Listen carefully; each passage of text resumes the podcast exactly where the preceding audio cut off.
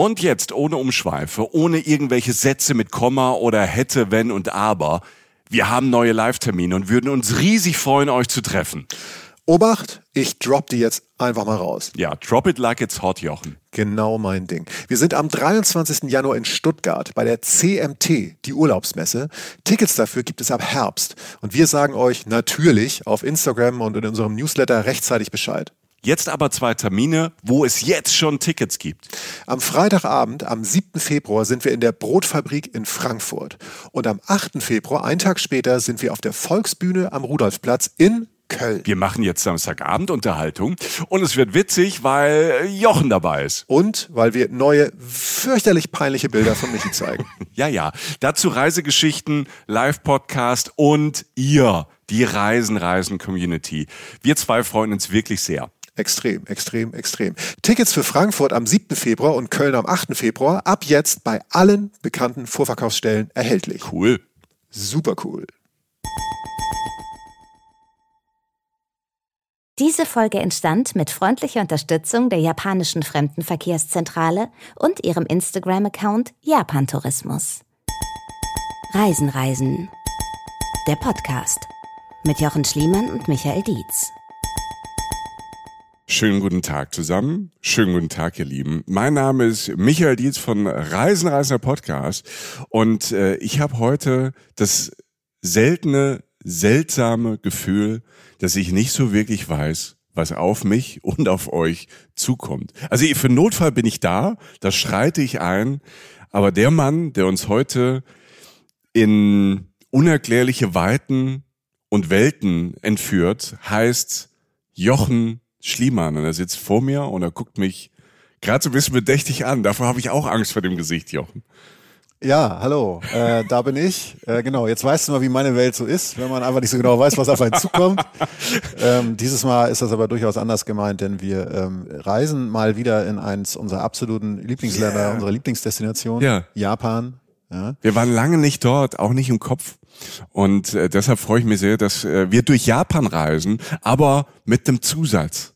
Wir lernen Orte kennen, aber plus auf ganz besondere Art. Ja, spirituelle Orte, würde ich sagen. Und wir reisen äh, eine Facette und Orte von Japan ab, die eine ganz große Rolle in diesem Land spielen und die auch ganz viel mit dem zu tun haben, was wir so dachten, was vielleicht euch da draußen und mindestens auch uns äh, interessiert, nämlich ähm, sozusagen während des Reisens an Orte auch die Reise zu sich selbst. Also will sagen, man lernt ja auch viel über sich, gegebenenfalls. Und diese Orte, die wir jetzt besuchen, sind eben nicht ähm, hochtouristische, äh, hochmoderne Orte, sondern halt Orte, die es in Japan auch gibt. Und dafür ist Japan ein Geschenk, dass es äh, sehr traditionelle, wundervolle, abgelegene Orte gibt, die sehr viel damit zu tun haben, wie man auch leben kann, wie man auch denken kann und auch, also abgesehen von der absoluten Reiseschönheit, die wir dort erleben werden, aber auch viel mit einem machen. Mhm. Ähm, denn Japan ist nun mal ein sehr spirituelles Land.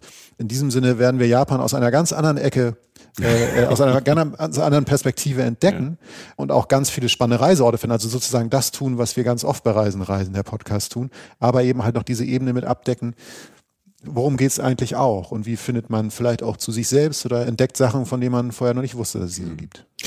Das finde ich ja wirklich ähm, erstaunlich an Japan. Du ich bin hingereist, weil du immer davon erzählt hast mhm. und irgendwann gesagt hast, Michi, es wird Zeit in deinem Leben, du musst mal dahin. Ja. Und ich habe Japan dann ähm, als Asien-Fan ähm, Japan total spät entdeckt. Und dann ist man dort und dann hat man dieses spezielle Japan-Gefühl, das man am Anfang der Reise noch nicht so deuten konnte, am Ende aber schon.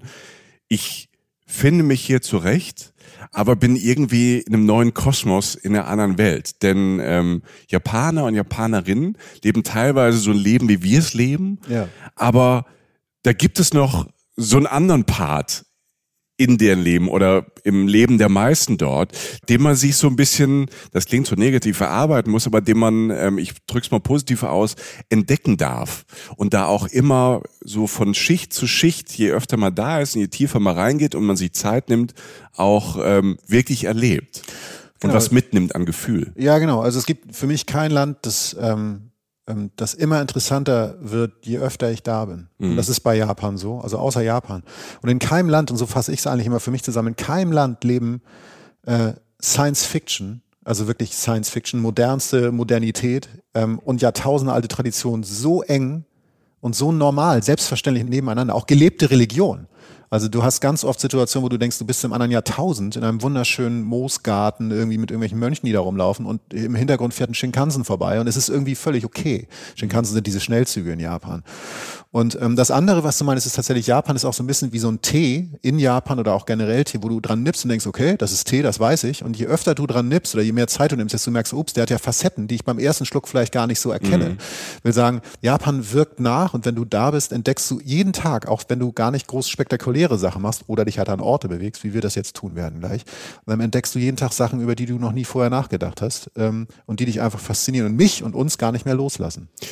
Ich wurde da oft total aufs Positivste getriggert in Japan. Einfach nur durchs Laufen dort und wie, wie, wie Leute sich verhalten, wie Leute angezogen sind, ne, was du eben sagst, ich finde das mit Science Fiction eigentlich ein tolles Bild, ja. weil man läuft irgendwie, vielleicht auch durch Tokio, was ja so eine High-End-Stadt ist, ja. ne? so eine abgefahrene Stadt, ähm, die man vielleicht aus einem Game, die würde man mhm. vielleicht in einem Spiel bauen und da erkunden, ja, genau so. die manchmal gar nicht so echt wirkt, weil sie so, so, so groß, so modern, so abgefahren ist. Und mitten in dieser Stadt gibt es dann Viertel, wo du das Gefühl hast, du läufst auf einmal ins Mittelalter, ins japanische Mittelalter.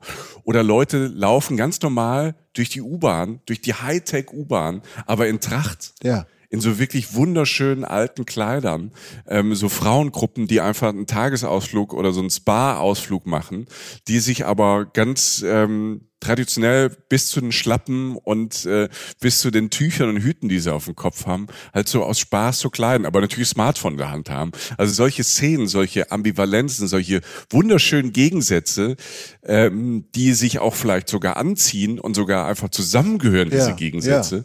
Ja. Ähm, und irgendwie so eine, so eine, so eine Friedlichkeit dann auch ähm, haben, die habe ich dort oft erlebt und ähm, du stehst ja einfach da und wirst geflasht davon. Von diesem Selbstverständnis, genau. Und diese modernen Verkehrsmittel zum Beispiel werden euch auch zu diesen Orten bringen, über die wir jetzt sprechen. Das heißt, wir reden über eine absolut realistische Reiseziele, mhm. an denen ihr aber halt in einer anderen Welt ankommt, aber auf angenehmste Art und Weise. Und jetzt ganz kurz noch, bevor es dann zur Sache geht, kurzer Vorgeschmack. Wir werden in Tempeln übernachten. Wir werden an Morgengebeten teilnehmen. Wir werden wunderschöne heilige Ruhestätten besuchen. Wir werden architektonische Highlights für mich teilweise die größten, die ich je erleben durfte in dieser Folge erleben. Wir werden abgelegene Reiseorte, wie gesagt, haben.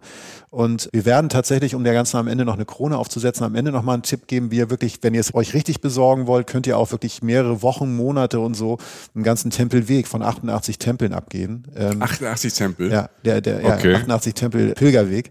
Ähm, aber wir arbeiten uns da langsam vor und wir werden auch einen heiligen Berg besuchen, nämlich den äh, Mount Fuji.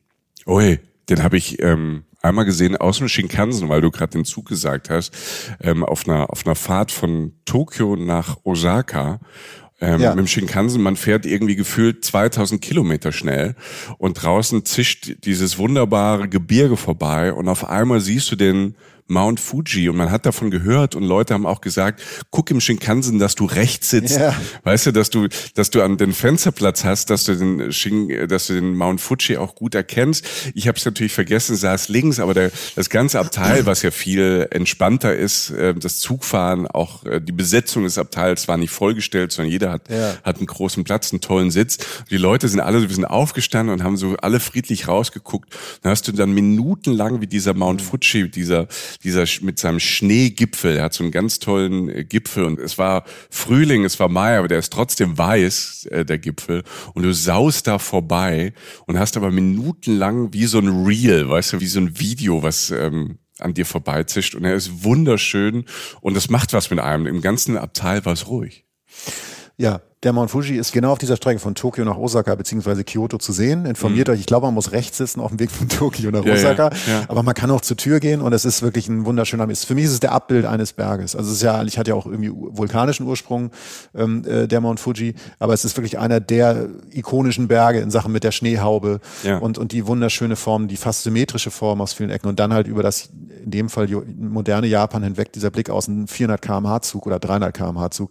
Das ist schon toll. Aber ich, ich, wir machen machen jetzt mal genau, das ist wundervoll, dass du das sagst, weil ich fange jetzt mal an mit dem ersten Ort, den ich mitgebracht habe. Ja, ich bin habe. sehr gespannt. Und das gibt es eigentlich ganz gut wieder, weil ne, stellt euch einfach vor, ihr seid ähm, äh, Shinkansen gefahren oder den schnellsten Zug durch die modernste Welt, die ihr euch vorstellen könnt. Und ein von mir ist ein Tag, zwei Tage später, in dem Fall was bei mir zwei Tage später, wache ich auf auf einem Futonbett. Auf so einer Matratze auf dem Boden. Ne? Hat vielleicht jeder schon mal gesehen im japanischen Film oder im James Bond Film oder so. So Betten, die Japaner haben ja oft traditionelle Betten auf dem Boden liegen. In einem ganz klassischen japanischen Zimmer wache ich auf. Also so wie man sich das halt auch in Filmen vorstellt. Also spartanisch eingerichtet, aber smart eingerichtet, schön. Relativ freie Wände, alles relativ hell, aber halt auch nicht strahlend hell, sondern immer so ein bisschen gedeckt. Also greift nicht an her von der Farbe. Das ist, spielt alles eine Rolle. Wir befinden uns an einem sehr angenehmen Ort. Eigentlich auch keine sichtbare Tür. Denn äh, die Türen oft in diesen alten Zimmern, die es so gibt, äh, in Japan sind Schiebetüren. Ne? Die haben auch einen ganz bestimmten Namen, den nenne ich nachher noch. Ich will sagen, du wachst in einem wunderschönen, entspannten Zimmer auf. Es ist extrem ruhig. Draußen zwitschern die Vögel. Und ich stehe auf und stehe barfuß auf Tatami-Matten. Was, Was ist das? Das sind diese Bo Matten, die auf dem Boden liegen. Die sind, sind diese hellbraune, beige, ah, okay. dämpfende Ja, jetzt Matten, weiß ich. Ne? Ja, die sind auch, gibt's ja auch in Restaurants oft und so, also sehr traditionelle Restaurants oder in äh, Hotels, die so ein bisschen ähm, ja, genau. traditioneller sind. Ne? Genau, die sind eigentlich aus Reisstroh und liegen halt auf dem Boden und haben so eine dämmende, dämpfende Wirkung. Also geben dem Raum schon mal eine sehr, sehr entspannte, matte Grundatmosphäre. Sie duften so leicht, ähm, sind sehr weich, sie kühlen und wärmen irgendwie doch. Also ein wunderschönes, tolles Material, um damit sein Zimmer auszulegen. Und ähm, ich drehe mich so rum und gucke mich im Zimmer so um und sehe so, dass die eine Wand hinter mir, äh, die einzige Wand aus Beton ist und, und da ist so eine kleine Einbuchtung drin, da ist dann so ein kleines Blumengesteck drin, also alles wunderschön ausstaffiert und ganz wichtig bei solchen Zimmern, in denen man sich so befindet, dass der Raum drumherum mit einbezogen wird. Also da wird nicht einfach die schönste Blume der Welt hingestellt, sondern eine Blume, die passt zu der Kerb, Einkerbung in der Wand und dem Raum generell. Das heißt, der Raum drumherum spielt mit. Es alles strahlt eine unglaubliche Ruhe aus und eine, mhm. eine schlichte Ästhetik, sag ich mal. Ist das dann schon Sheng Fui? Nee, nee, wie heißt das? Feng, Feng Shui. Feng Shui. Feng Shui. Was habe ich Feng Shui hab ich gesagt, ne? Äh, Sheng Fui war gut. Der Sheng Fui. Sehr gut. Ja. Aber ja, nee, äh, ich weiß es nicht, ob man das so nennt. Also für mich hat es, hat es also die, diese Einrichtung von Orten oder Zimmern, die halt eine innere Ruhe auch irgendwie mit sich bringen, sage ich jetzt ganz pauschal ausgedrückt, das war da definitiv der Fall. Du hast einfach von, vom Moment an, wo du die Augen öffnest, eine Ruhe gehabt und eine Entspannung. Und ähm, das ging auch so weiter, als ich dann zu einer, einer der weißen Wände ging, ähm, die etwas heller war, hinter sich sozusagen, sind ja manchmal ein bisschen transparent. Und ich habe sie so beiseite geschoben, denn es war tatsächlich eine Schiebetür. Und dahin sie dahinter, sehe ich so einen kleinen verglasten Erker mit so einem Mini-Wintergarten sozusagen, stehen zwei Stühle und ein kleiner Tisch. Und durch das Fenster sehe ich halt so einen wunderschönen japanischen Garten. Also grün, mit Moos bewachsen, kleinen Pflanzen, die sich so richtig so individuell verästeln, alles sehr kleingeistig, aber auch schön, strahlt auch wieder eine Ruhe aus. Ein kleiner Springbrunnen, äh, aus dem, also da war so ein durchgesägter kleiner Bambusstamm, der getrocknet war, also der war schon braun und da tröpfelte halt das Wasser so runter in, den, mhm. in, den, in so ein kleines Becken rein, in dem auch kleine Vögelchen dann spielten und so. Das ist fast so ein bisschen wie so ein Märchengarten. Das wird einem relativ oft in Japan begegnen. Also das habe ich auch oft gesehen und dann kommt halt mit diesen, mit diesen Gewässern kommt halt auch der Sound dazu. Ja, genau. Der gehört zum Garten ja. irgendwie dazu, der Sound. Ja. Dieser Springbrunnen hatte tatsächlich so ein, dieses Rohr, dieses Bambusrohr wurde so ungefähr in der Mitte beträufelt von dem Wasser von oben und immer wenn es voll genug war, hat es sich so nach vorne gelehnt und hat dann Wasser runtergelassen. Weißt du, was ich meine? Das hatte so ein leichtes Klappern, so. Und das war schön, das war unglaublich entspannt. Das habe ich übrigens mitgekriegt, weil ich mich dann auf einen dieser beiden Stühle gesetzt habe und um erstmal aufzuwachen. Du weißt ja, ich brauche morgens immer ein bisschen länger. Ach, lass es zwei, drei, vier Stunden sein, dann geht's schon, dann ja. spricht er schon. Ja. ja. zum Sonnenuntergang bin ich dann wieder. Nein, ja. ich saß da dann so ein bisschen und hörte halt dieses Plätschern und ähm, war in sich schon, war es ein sehr ruhiger Start in den Tag. Und dann hörte ich einen Gong. Gong. Mhm. Irgendwo in dem Gebäude, in dem ich war. Und da erinnerte mich so grob, äh, was der meint. Das wurde mir am Abend vorher gesagt. Und ich bin dann halt ähm, ich bin dann halt aufgestanden und äh, ziehe mein äh, Yukatan, das ist so eine Art Kimono, die du oft trägst in Ryokans oder so oder Onsens oder so, also wo du so eine Art Umhang, ähm, den du da auch theoretisch die ganze Zeit tragen kannst. Also ein japanischer Bademantel, ja. jetzt mal um Sheng Fui-mäßig ja. wieder abzuliefern, ja. Also ein Bademantel, Lebemantel fast, weil du ja. den auch beim Schlafen tragen theoretisch okay. kannst. Du ja. kannst den beim Essen tragen und kannst den auch nach dem Onsen tragen, weil du dir oft auch traditionelle Bäder hast, die dann, in denen du dich dann wäscht und so, den du relativ oft da trägst. Ich habe den dann angezogen und bin dann, ähm, habe die Eingangstür wieder beiseite geschoben, die andere Tür auf der anderen Seite des Raumes und dann äh, bin dann halt einen relativ schmalen Gang entlang gegangen, so ein ganz verwinkeltes altes Haus, links immer mal wieder so ein paar Fensterscheiben, durch die ich diesen Garten gesehen habe, der sich wirklich am ganzen Gebäude entlang zog, so dieser dieser wunderschöne kleinteilige Garten. Und ähm, gehe über Tatami-Matten, die haben wir ja gerade schon erklärt, über knatschendes Holz, ne, altes Haus, wie gesagt, und dann irgendwann im Vorderteil des Hauses erwartet mich ein Mann. Kahler Kopf, kahl rasiert, äh, traditionell gekleidet, so eine Art Robe verbeugt sich ich mich auch, weil ich mich daran erinnere, was er gestern sagte, dass wir eigentlich nicht vorher sprechen sollen vor dem, was gleich passiert. Und wir setzen uns vorne an so einen kleinen Schrein, der relativ nah am Eingangsbereich ist, aber durch so eine Wand abgetrennt. Und da stehen so diverse heilige Gegenstände, sei es jetzt ein paar Büsten oder ein Blumenschmuck, ähm, Verzierung, da liegt eine Schriftrolle und so weiter. Und was letztlich da passiert, ist halt das Morgengebet äh, dieses Mannes, dessen Glauben ich gleich noch ein bisschen ganz kurz zumindest erklären werde, warum er das tut.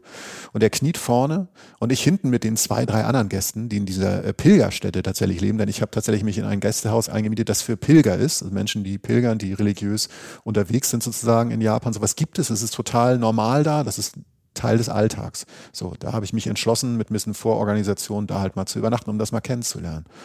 Und er betet mir unverständlich in einer alten japanischen Sprache. Das war auch kein klassisches ähm, Japanisch oder das Japanisch, was man sonst so hört. Und er singt auch mehr, dass er spricht so, also ich möchte mich darüber nicht lustig machen, ich will nur so einen Eindruck geben. Und immer wieder verbeugt er sich und jede Bewegung, jedes Geräusch merkst du, hat Sinn. Und er dreht sich dann irgendwann zu mir um und nickt. Und ich erinnere mich an das, was er an dem Abend davor gesagt hat. Und was er dann, äh, er sagte, also, now bow once, also beuge okay. dich einmal nieder ja, ne? ja. und dann äh, now clap once. Und ich so, ne? und die anderen Leute auch.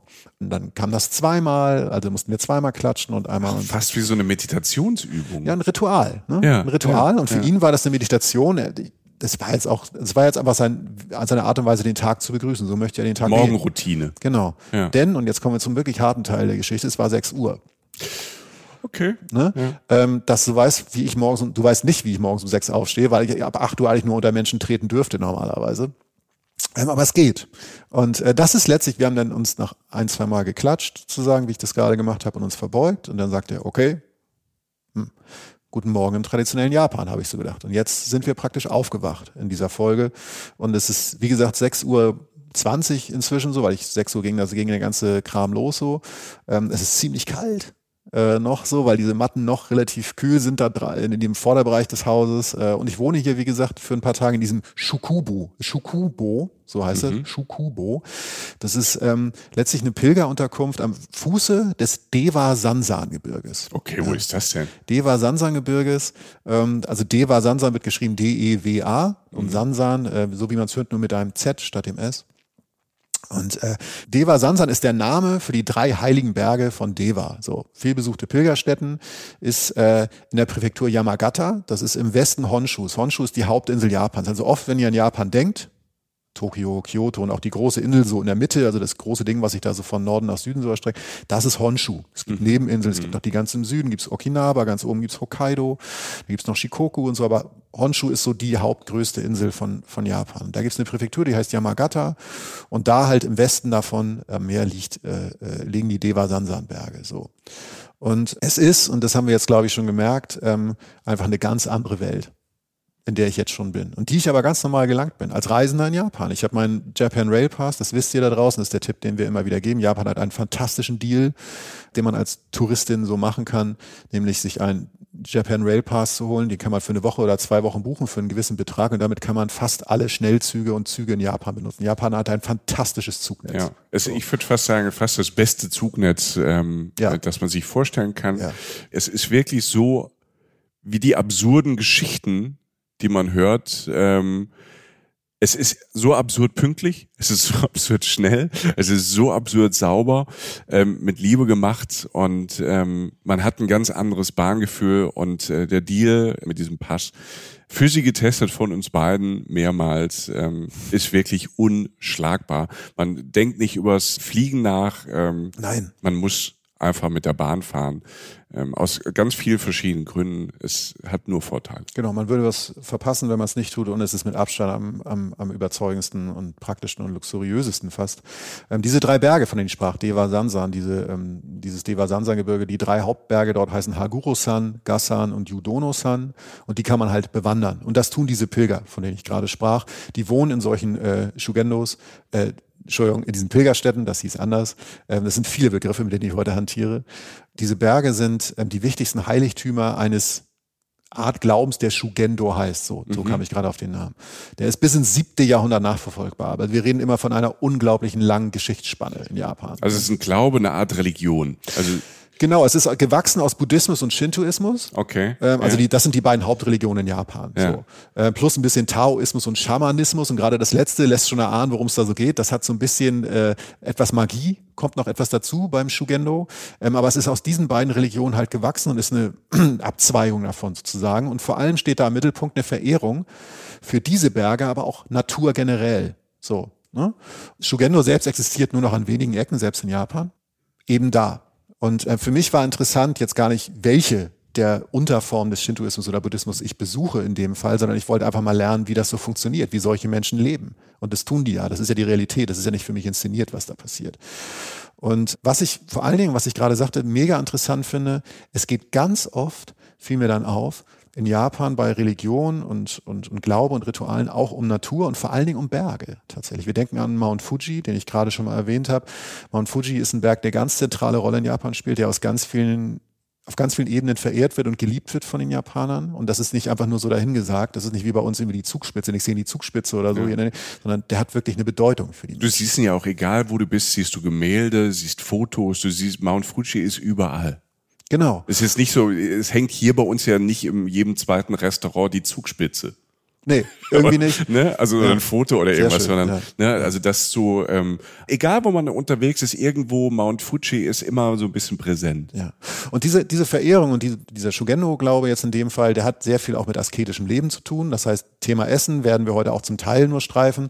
Aber auch, ähm, ich sitze jetzt bei diesem Frühstück um 6.45 Uhr halt vor einem Tablett in einem dieser Räume. Und ich weiß ja, was du normalerweise bis 11 Uhr frühstückst morgens, äh, vier Gläser Wasser. Ja, ja, Ne? genau. Ja, und da sitzen 15 verschiedene kleine Schälchen. Das hast du oft in Japan. Die sind Ja, nur ja. mit anderen Sachen Toll. gefüllt als Ja. sonst. Da ist nicht mal Tamago bei, also sozusagen geformtes Rührei. Mhm. Aber eine Miso-Suppe immerhin, denn wir reden hier von absolut oberveganem Essen. Mega naturnah, nachhaltig, regional. Das sind Worte, die, die gibt's da nicht, weil das einfach so real gelebt wird da. Und Also- schon immer. Genau. Also da gibt's gar nicht die Diskussion, ob man sich dazu noch irgendwie eine Avocado dazulegt oder so, Ja. wenn die da nicht wächst. Ich esse gefühlt Baumrinde, Gras, Klee und Gemüse. Was denn lecker, Jochen? Es war lecker, aber es ist ungewohnt. Das muss man sagen. Also vor allem merkst du, wie gut es dir tut nach ein, zwei Tagen, weil du halt einfach unglaublich gesundes Essen zu dir nimmst, das halt eben diese ganzen Eigenschaften äh, nicht hat, die modernes Essen oder der modernen Welt dieses Essen so hat, äh, Convenience Food oder so.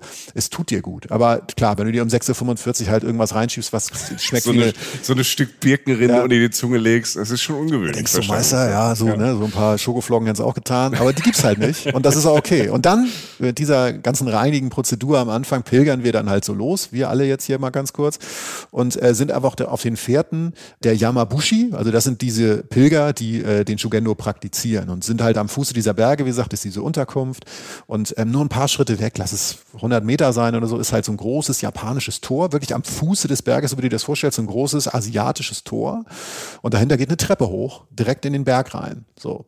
Und da geht es letztlich los. Du wirst viele Treppen wandern, jetzt auf, zumindest auf diesem, äh, auf diesem Pilgerweg. Und es gibt aber auch viele Waldpfade und was sich da entspinnt, ist wirklich toll. Weil du ja, wie gesagt, in diesem, in diesem Kontext schon aufgewacht bist und die ersten Stunden deines Tages verbracht hast, den ich gerade genannt habe. Aber dann gehst du wirklich, du, es ist auch anstrengend, weil du viele Treppen hochgehst, aber du gehst durch eine Welt, durch eine Waldwelt. Du bist wirklich im Wald auf einem Berg und gehst über Brücken, also so rot-weiße, klassische, japanische, asiatische Brücken, die über rauschende Bäche führen. Du gehst durch Trampelpfade, du gehst vorbei an kleinen Schreien, wo du auch immer wieder Pilger siehst, die besonders gekleidet sind in so Gewändern, die du schon angesprochen hast, die sich da verbeugen und Rituale machen. Du bist in einer ganz anderen Welt aus Natur, Spiritualität. Und ich tue jetzt nicht so, als hätte ich das alles bis in die letzte Faser verstanden. Aber das macht schon was mit einem, wenn du so lebst, wie ich das da ein paar Tage gemacht hast und dich da so bewegst. Nur in dieser Welt. Also, weil du hast ja, das ist die Realität. Das ist schon schön. Wie ist das, wenn man diesen Pilgerweg da geht? Man, du hast eben gesagt, man trifft die anderen. Wenn man die anderen trifft, nickt man sich dazu, spricht man, lässt man sich in Ruhe, macht da jeder so sein Ding? Ähm, die Grundstimmung, jetzt wo du fragst, wenn ich mich erinnere, ist einfach extrem positiv entspannt. Also kennst, stell dir den, jeder Mensch hat schon mal eine äh, Buddha-Büste oder so gesehen oder ein Abbild von Buddha oder so und immer der liebste, genügsamste, beruhigendste Grinser, den er so manchmal so drauf Ja, hat. Weißt du, was ja, ich meine? ja. Dieses so, hm, wird schon. Ähm, das ist so der Vibe da. Ähm, manche sind ein bisschen angestrengt, weil sie Treppen steigen müssen, weil das auch bis ins hohe Alter gehen die Pilger und Pilgerinnen diesen Weg. Ähm, aber man grüßt sich, ja. Man gerät auch ins Gespräch. Also zum Beispiel bei dem Ort, den ich jetzt gleich äh, äh finden werde. Du weißt, ich bin ja gut darin, mich nicht groß vorzubereiten. Was heißt groß vorzubereiten? Ich bin da hingekommen, wollte das, aber ich habe gesagt, ich nehme mir nicht vor, genau vorher zu wissen, was auf diesem Berg dann passiert, den ich jetzt mhm. gehe. Und ähm, irgendwann stand ich vor einem, vor so einem riesigen Baum. Also du stehst, stell dir einfach vor, du guckst einen wunderschönen, leicht bergigen Wald rein mit großen Bäumen, so wo die, wo die Borke so ein bisschen abblättert oder so im Zweifel auf deinem Frühstückstisch wandert, äh, wandert aber also einfach so hm, schöne, Birke. ja, endlich, äh, malerische ähm, äh, äh, Baum- und Waldszenerie, auch auf dem Boden noch viel Grün und so. Und an dem einen Baum gucke ich so vorbei und sehe irgendwas, was genauso die Farbe hat von diesem Baum und, und das Holz, das da so vorherrschend ist. Aber es ist halt eben kein Baum. Und irgendwann merke ich so, Alter, das ist ein Tempel. Und zwar ein fünfstöckiger, relativ schmaler Tempel, Five-Story Pagoda. Es gibt viele fünfstöckige Tempel so in, in, Asien generell, die haben auch eine gewisse Bedeutung und so. Und das ist so ein, so ein klassischer japanischer fünfstöckiger Tempel, aber der ist halt in Holzfarben, weil der genau aus den Bäumen gebaut ist, die da drumherum stehen. Das heißt, du siehst ihn erstmal nicht. Der wollte sich nicht tarnen, aber ich dachte, der fügt sich so perfekt. Also Chamäleon-mäßig, ja. ne? so der Chamäleon-Tempel. Aber und ja. genau in den Farben, also unglaublich beruhigend auch wieder an sich, weil er so mhm. gut da reinpasst. Er ist nicht schrill, er, er ist kein Kontrast, sondern er gehört irgendwie dazu. Das finde ich ja das krasse in Japan. Du hast eben von diesem Garten erzählt, mhm. jetzt von diesem Tempel im Wald, diese Komposition, also was das Auge, was man erleben soll, was man sehen soll, was man so mitnimmt, dass, dass die sich jetzt nicht hundertprozentig überall, da gibt's auch Dirty-Ecken, wenn man mal durch eine Stadt läuft, ja. durch Osaka oder was. Ja. Aber dass, dass gerade auf diesen Wegen dieses, diese, dieser 360-Grad-Gedanke und Blick halt so vorherrscht. Mhm. Dass man nicht einfach eben ein Templin baut, sondern guckt, was macht das jetzt gerade mit diesem Ort? Passt das? Wie sieht das aus? Wie hört sich das an? Dass das so oft mitgedacht wird. Ja, also der, der japanische Sinn für Ästhetik und auch Schlichtheit, das siehst du ja, das, wie die Menschen gekleidet sind. Es sind ja unglaublich viel gut gekleidete Menschen in Japan. Wenn ich das so sagen aus meiner subjektiven, so gut gekleidet ist eine subjektive Wahrnehmung, aber sehr viel, ob man den Stil nun mag oder nicht, Stilbewusstsein und in dem Moment aber auch sehr viel bewusst eben ich baue, nehme jetzt nicht das Schönste der Welt und, weißt du, irgendwie was Rotes, das schönste Rote der Welt und stell's in den Wald, sondern ich mm. Mache es eben anders. Ich lasse es aussehen wie den Wald, lasse es sich einfügen. Trotzdem wirkte der unglaublich majestätisch, dieser Tempel. Und man arbeitet sich da dann natürlich hin ähm, also will sagen, durch kleine Pfade, so durchs Grün äh, komme ich immer näher und äh, stehe dann irgendwann vor diesem äh, Tempel, der auch wirklich eindrucksvoll und schön ist und wirklich ähm, dann auch so ein japanisches Nationalheiligtum, wie ich dann irgendwann später erfahren habe. Also der hat eine riesige Bedeutung für diese Leute, die sich dort aufhalten. Da tummeln sich viele Shugendo-Pilger, man erkennt sie auch sofort an so weißen Gewändern. Da sind wir wie übrigens Stil. Ne?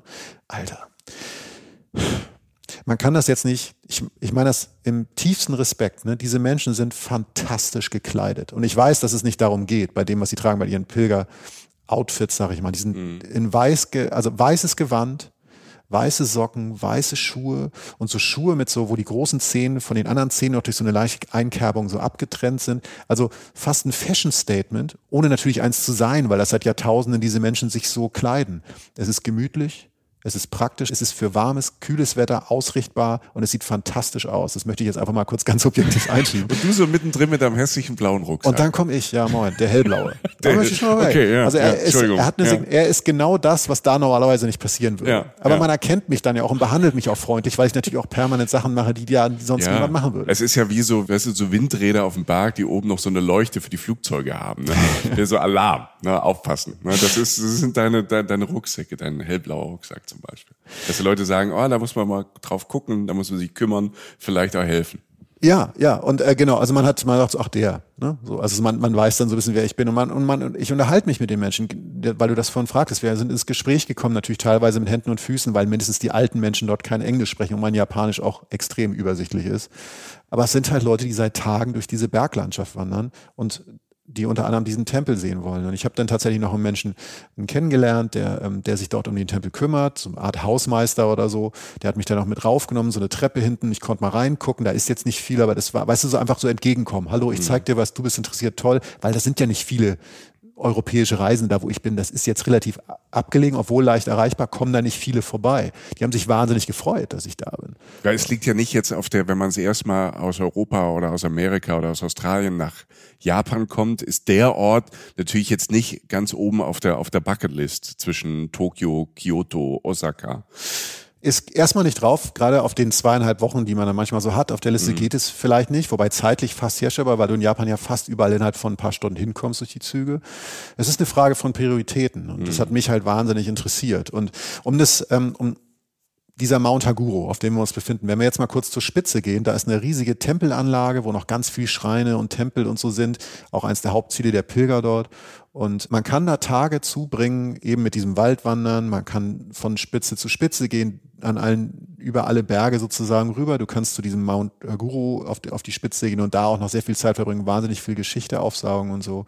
Aber um jetzt mal einen Schritt weiter zu kommen, mhm. weil wir wollen ja noch mehr Orte sehen, ähm, wenn man jetzt auf diesem Mount Haguru ganz oben auf einem der Aussichtspunkte steht, an einem klaren Tag, dann sieht man wirklich sehr, sehr weit übers grüne, hügelige Japan rüber. So, ne? Und morgens ist dann noch so ein bisschen Waldnebel, im Nachmittags verfliegt dir dann so ein bisschen die Sonne, mal höher, mal tiefer, aber du siehst einfach Japan aus einem ganz, aus einem ganz anderen Auge auf einmal und siehst über diese ganzen Berge hinweg, siehst du irgendwo ganz da hinten und ihr merkt, wir, also jetzt werdet ihr merken, wir treten so ein bisschen in den Bereich des, äh, der Magie über, sag ich mal. Ich stehe da oben und sehe irgendwo ganz in der Ferne Tokio, das jetzt unrealistischerweise ein bisschen weiter weg liegt, als ich sehen könnte. Aber wenn man sich einfach mal vorstellt, da hinten ist Tokio. Und da ist noch irgendwie Kyoto oder so, ähm, bisschen weiter rechts sozusagen, bisschen weiter im Süden. Richtung Tokio, Kyoto, eher ein bisschen Richtung Kyoto, so eine Stunde davon entfernt mit Zügen und so, also gar nicht so weit weg. Luftlinie, lass es 100 Kilometer sein oder so, ist ein weiterer Ort, zu dem wir jetzt kommen wollen. Der heißt nämlich Koyasan. Und von dem will ich dir jetzt erzählen. Bereit? Ja, ich bin, ich bin sehr gespannt. Ich, ich hänge an deinen Lippen. Wir haben jetzt Deva Sansan mal hinter uns gehalten und kommen jetzt zum anderen, äh, lassen und kommen jetzt zum anderen Ort, den ich wirklich empfehlen würde, auch als Reiseziel. Der liegt ein bisschen näher an Kyoto dran. Das heißt, man kommt da mit einem Tagestrip aus Kyoto und Osaka kommt man da hin. Das ist schon etwas mehr als eine Stunde Anreise. Du kannst da aber auch das machen, was ich in Deva Sansan gemacht habe, nämlich in Pilgerstätten übernachten oder halt auch in Tempeln also mit äh, Mönchen, die dort praktizieren und dort ein, zwei Tage teilhaben an diesem Leben. Wahnsinnig interessant und hat diesen ähnlichen Parallelweltcharakter, wie ich ihn gerade versucht habe darzulegen. Koyasan ist letztlich der Name von einer Bergregion um einen Berg, der heißt Mount Koya. Vor allen Dingen ist es aber auch das Zentrum des Shingon-Buddhism. Also ich werde jetzt nicht ah, alle... Das, das habe ich schon mal gehört. Okay, cool. Ja. Das ist schon mal gut. Ja. Weil ich werde jetzt nicht alle Buddhismusformen auffächern hier so, aber das ist eine Form Shingon-Buddhismus, der ist um das Jahr 805 entstanden. Ihr habt euch jetzt nicht verhört, ich sage nicht 1805, sondern ich sage 805. Das ist nämlich alles verdammt alt, über das wir hier sprechen. Und eigentlich ist Koyasan heute ein relativ abgeschiedenes Bergdorf oder halt Tempeldorf und einer der Hauptstädten dieses Glaubens, von dem ich gerade gesprochen habe. Und es ist vor allen Dingen ein wundervoller Ort. Den Tagesausflug habe ich gerade schon erwähnt. Man kann auch länger ähm, da sich aufhalten. Und es ist letztlich, wo man sein wird, so wir als Touristen, als gut erkennbare Touristen mit hellblauen Rucksäcken und roten Jacken. Ich ja. weiß, einmal hat eine Freundin von mir, als ich auf einer Japanreise, eine Japanerin, stand, standen wir in, der, wollten wir uns in Shibuya treffen. Das ist einer der größten Bahnhöfe der Welt und einer, mindestens einer der größten in Tokio. Shibuya. Der ist dieser Fußgängerüberweg, wo alle diese Kreuzung. Ja, stimmt, ja. Das ja, ist Shibuya Crossing. Shibuya Crossing, deshalb kennt man das. Irgendein Bild oder irgendwo auf einem, auf, auf einem Video-Reel habt ihr ja. das schon mal gesehen. Und ich bin ja nun fast zwei Meter groß, wenn ich gerade stehe, manchmal. Und äh, ich hatte damals, das war eine meiner ersten Japan-Reisen, und ich hatte so eine rote Jacke, so eine, so eine Übergangsjacke, weil es so früher Herbst war. Und ja, mhm. der Herbst in Japan ja. ist fantastisch. Ja, er hat Übergangsjacke gesagt. Ja, Der, ich, der Herbst in Japan ist fantastisch. Und dann hast du mal Jacke auf, Jacke zu. Und dann meinte ich irgendwann so, Katsura, wann, wann, wo treffen wir uns denn? Ja, Shibuya Station. Ich so, Katsura, da sind die pro Stunde Millionen von Menschen, die da durchlaufen. Wie willst du, wie wollen wir uns finden? Und dann guckte sie mich so an und meinte, Jochen, ich werde dich sehen. Du bist der Einzige mit einer roten Jacke, ne? da hat kein Mensch eine rote Jacke nein, an. Nein, die haben alle sind alle so schlichte gedeckte Farben da. Ne? Pastellfarbige Kleidung. Schwarz, dunkelblau. Gut gekleidet. Ja. Sich in die Masse einfügen, da komme ich, der Leuchtturm aus Norddeutschland. mit einer praktischen roten Jacke und einem hässlichen hellblauen ja. Rucksack. Es tut mir leid. Auf jeden Fall sind wir jetzt wieder in, äh, in Koyasan, in diesem Dorf ja. mit dem Wald drumherum. Und da gibt es halt wieder wunderschöne, äh, unterschiedliche Tempel. Ähm, und es gibt etwas, was mir am meisten tatsächlich im Herzen hängen geblieben ist, nämlich einen wunderschönen äh, Friedhof, der mitten im Wald liegt, teilweise ähm, mit Bäumen dazwischen, aber auch Bäumen links und rechts, äh, mit moosbewachsenen, äh, süß verzierten Grabmalen. Das klingt erstmal ein bisschen bizarr, aber es ist wirklich einer der angenehmsten und auch besten Städten, die ich so hatte auf meinen Reisen, wo ich wirklich so bei mir selbst war und ausgeglichen war und mhm. einfach eine Ruhe in mir gespürt habe. Also ein absolutes Highlight einer jedem Japan-Reise, würde ich sagen, und gerade auch relativ leicht zu erreichen, wenn man mal sagt, ey, selbst ich bin das erste Mal in Japan, zwei, drei Wochen, ich will ein bis zwei Tage darauf verwenden, dann ist Koyasan vielleicht so ein Ding, das man machen kann. Es gibt ja so Orte, die haben so erwischen. Also die ja. haben so, so ohne dass man jetzt irgendwas selbst dafür gemacht hat oder kann so runterholen, auf einmal so innehalten lassen. Weißt Ja. du, weißt du, kennst du das Gefühl, wo du, du stehst auf einmal irgendwo und dann so, Ja, im positiven Sinne gemeint. Ja, voll. Und, und wo du dann auch so denkst, ja, wo du einfach ankommst, so eine Art. Ne? Also ich will das jetzt nicht zu hochheben, das ist jetzt nicht mein zweites Zuhause, aber man fühlt sich an, man fühlt sich verstanden, angekommen und alles da passt irgendwie. Körper und Seele fühlen sich gleichmäßig auf eine gute Art wohl. genau, und darum geht's ja heute praktisch. Und, und deshalb habe ich wahrscheinlich, ohne das so für mich formuliert zu haben, habe ich diesen Ort auch irgendwie sozusagen äh, ausgewählt wahrscheinlich. Da kann man dieses Tempel-Lodging, von dem ich sprach, also in Tempeln wohnen oder äh, Pilger, ähm, Pilgerunterkünften, kann man in rund 50 Unterkünften machen. Stellt euch jetzt nicht vor, dass das ein Riesenort ist, aber ähm, also es ist trotzdem noch sehr beschaulich, aber man kann das in relativ vielen Orten machen wenn man sich vorher kümmert, ist es eigentlich kein Problem. So. Und es ist halt eben kein Massentourismus, obwohl es halt relativ nah an Kyoto dran liegt, weil es dann noch ein bisschen, also man muss es wollen. Man, man kommt da nicht einfach vorbei. Es gibt rund 100 Tempel in der Gegend. Ähm, es gibt zum Beispiel den Kongo Buji, das ist der Haupttempel des Shingon Buddhism, der ist zum Beispiel halt da. Es gibt, äh, wie hieß der Kom Compound Daito oder äh, Danyogaran, das werdet ihr alles selber rausfinden, wie die heißen. Ich sag nur rot-weiß schön, also da gibt's auch diese weiß-roten Tempel, diese weiß-rot angemalte, sehr pompös, wunderschön, ähm, äh, ja, einfach reizend. Dann gibt's auch wieder diese holzfarbenen Tempel. Ich mache das jetzt sehr, sehr platt, damit wir uns verstehen. Ähm, es gibt auch dieses Mu Museum, eines der Hauptprotagonisten dieses Glaubens, ne, das Begründer des Shingon-Buddhismus ist da auch. Und vor allem eben halt dieser Hinweg oder dieser Weg zu diesem ähm, Mausoleum ist halt über diesen Waldfriedhof. Und das werde ich nicht vergessen. Das ist, du biegst so ab in Koyasan und gehst so ein paar Treppen hoch und dann kommst du auf so einen steinernen Weg. Und der schlängelt sich, schlängelt sich halt wirklich sehr lange durch diese steinernen Gräber. Links und rechts dieser hochgewachsene alte Wald. Mittendrin auch zwischen den Gräbern immer wieder Bäume und die Grabsteine sind, ja, ich sag mal, verschiedenst und mal sehr eindrucksvoll, also nicht bedrückend, ganz wichtig, sondern obwohl es ja auch schattig ist durch den Wald und so, aber der Himmel ist ja auch noch da, aber es ist irgendwie eine schöne Atmosphäre. Das wird man sofort sehen, wenn man dort ist oder wird auch hängen bleiben. Da wird man auch ein Foto von machen. Diese sü es gibt ganz viele süße kleine Statuen auf den Gräbern, die Formen von Gesichtern oder so haben. Ähm, die sind oft verwittert, also mit Moos bewachsen oder so, grinsen auch und sind sehr, sehr fotogen. Und es ist einfach schön, das ist schön. Also das kann man wirklich so mir glauben, dass es einfach ein schönes Gefühl ist, das zu sehen. Man fühlt sich besser, alle grinsen. Ich glaube sogar die Leute, die dort auch äh, Menschen liegen haben, die ihnen wichtig sind. Oft ist es sogar so, dass diese kleinen Büsten sozusagen, sage ich mal, dass die Leute den Mützen gehäkelt haben für die Ja. kalten Tage, dass die so gehäkelte Mützen haben oder so ein Schal oder so. Das ist total hinreißend. Ich finde das, ich finde das, äh, wenn man in Asien unterwegs ist, und ich bin jetzt kein in dem Sinn religiöser Mensch, dass ich irgendwie Ja. Teil einer Religion bin. Ich finde, jeder kann so seinen Glauben für sich privat haben und ich finde es auch schön, wenn das dann so Traditionen hat, die für alle gut sind.